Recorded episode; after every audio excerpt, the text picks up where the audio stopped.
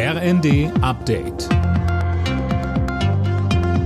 Stündlich neu. Auf den Punkt informiert. Ich bin André Glatzel.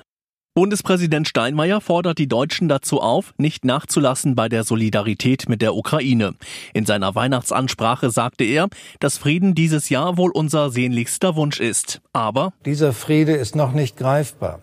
Und es muss ein gerechter Friede sein, der weder den Landraub belohnt, noch die Menschen in der Ukraine der Willkür und Gewalt ihrer Besatzer überlässt. Bis Friede einkehren kann, ist es ein Gebot der Menschlichkeit, dass wir den Angegriffenen, den Bedrohten und Bedrückten beistehen.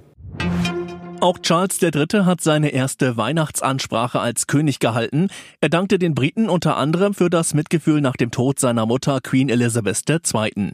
Lob gab es vom neuen König für die Wohltätigkeitsorganisationen und ihre außergewöhnliche Arbeit unter schwierigsten Umständen.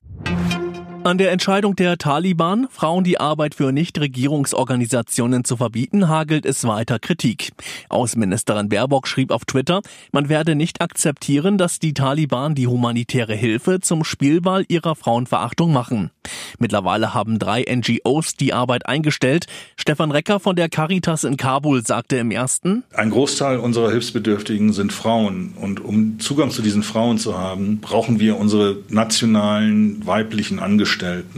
Auch die Partner brauchen diese weiblichen Angestellten. Und ohne diese werden wir keinen Zugang zu weiblichen Hilfsbedürftigen haben. In Sachen Kindergrundsicherung geht es offenbar voran. Bundesfamilienministerin Paus hat angekündigt, im neuen Jahr die Eckpunkte vorzulegen. Ab 2025 soll die geplante Sozialleistung dann ausgezahlt werden, so Paus zu den Funke-Zeitungen. Alle Nachrichten auf rnd.de